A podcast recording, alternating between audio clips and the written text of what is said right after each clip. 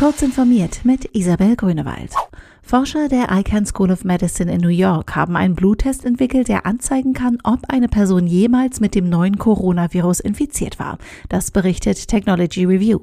Der Test sucht in Blutproben nach Antikörpern gegen Covid-19 und ähnelt damit dem am häufigsten verwendeten Nachweistest etwa für HIV.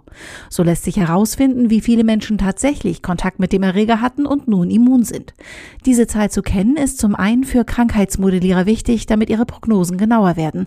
Zum anderen brauchen Regierungen den Test, um entscheiden zu können, wie starke Abschottungsmaßnahmen für die Bevölkerung nötig sind.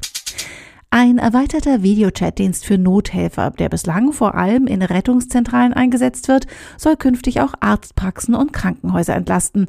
Er soll auch dabei helfen, Infektionsketten in der Coronavirus-Pandemie zu unterbrechen. Das bestehende System Emergency Eye des Startups Corevas aus Nordrhein-Westfalen wurde mit Unterstützung des Telekommunikationskonzerns Vodafone so erweitert, dass es künftig auch von Medizinern für eine Ersteinschätzung aus der Ferne eingesetzt werden kann, kündigten die Unternehmen an. Vier SSD-Modelle in zahlreichen Server-Storage-Systemen von HPE weisen einen Firmware-Fehler auf, durch den die Datenträger nach exakt 40.000 Betriebsstunden ihren Dienst quittieren. Die SSDs sind infolgedessen nicht mehr ansprechbar, lassen sich nicht reparieren und sämtliche Daten gehen verloren. RAID-Systeme mit den betroffenen SSDs sind ebenfalls in Gefahr.